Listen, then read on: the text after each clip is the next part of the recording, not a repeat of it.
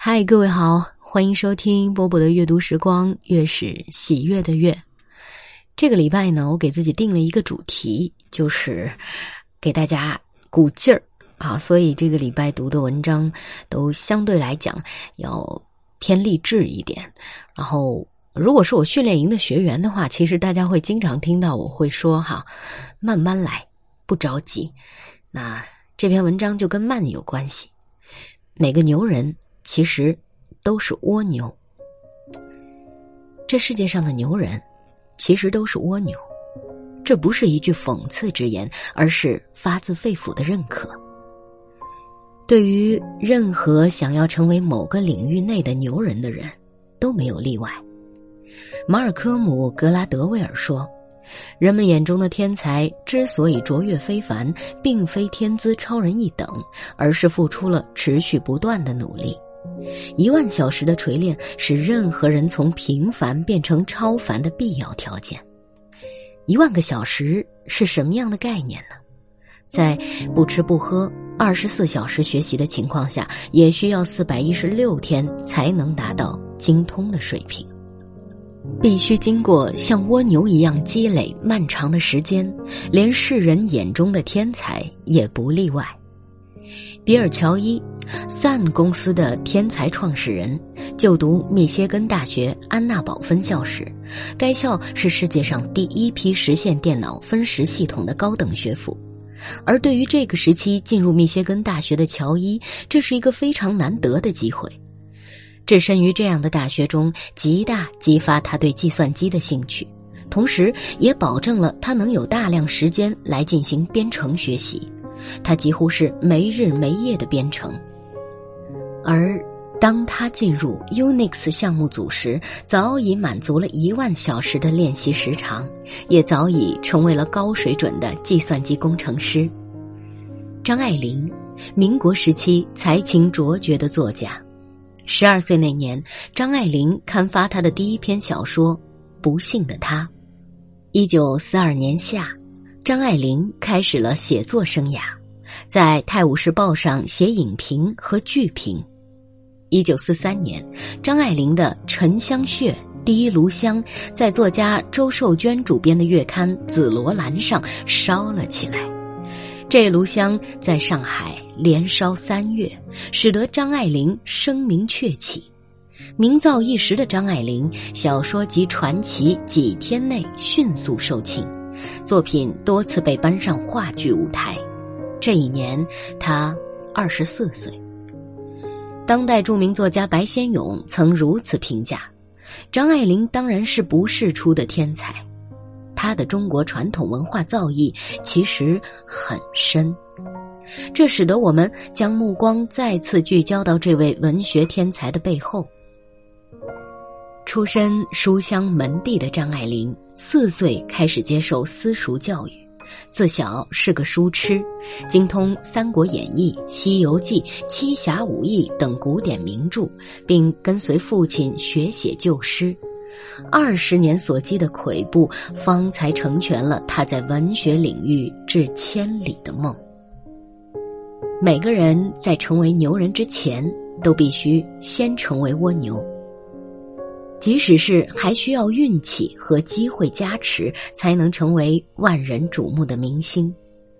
周星驰借着新喜剧之王，道出了明星在成名之前所需经过的数十载的努力。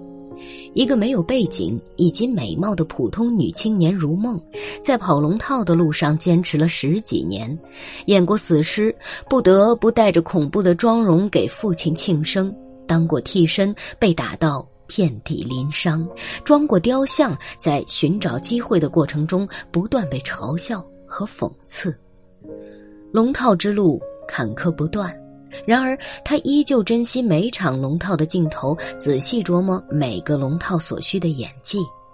在朋友的背弃、男友的欺骗、家人的不理解的情况下，挣扎过，但还是坚持了演艺之路。最终，他的梦在聚集十几年之后终于成真，蜕变成演技一流的明星。说到这里，或许我们还是安慰自己。这只是电影，没有足够说服力。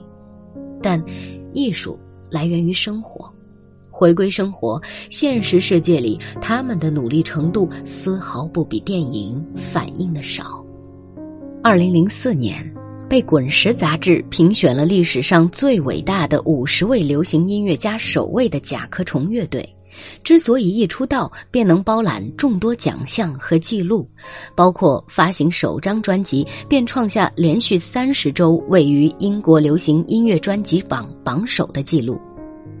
一九六四年四月，创下包揽公告牌 Hot 一百单曲排行榜前五名的记录。同年，凭借歌曲《A Hard Day's Night》获得第七届格莱美最佳乐队奖等。这些荣誉并不单是运气和机会使然，更是在机会与运气到来之前经过的磨练。那时候，他们还只是支默默无闻的高中乐队，直到他们受邀进行了参与了一次汉堡之旅。在汉堡，他们每天表演八个小时，而在一九六零年到一九六二年之间，总共表演了二百七十万。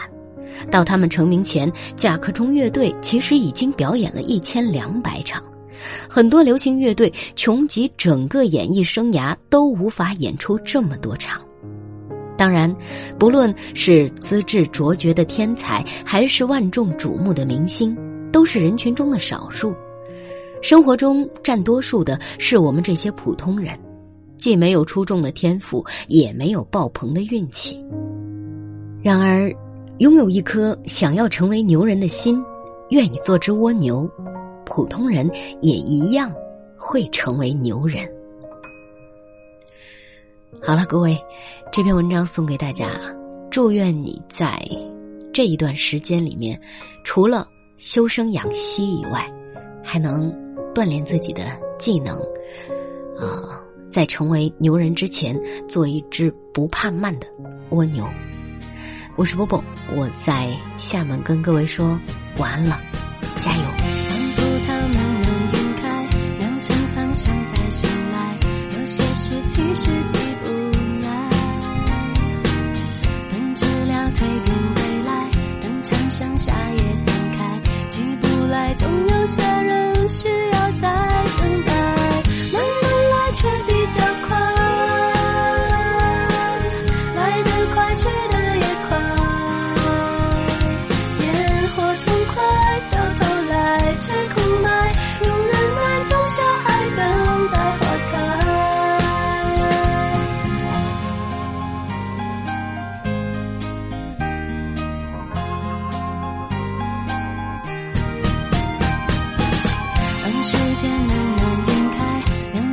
会合起来，有些事其实记不来，让挫败沉淀下来，人生是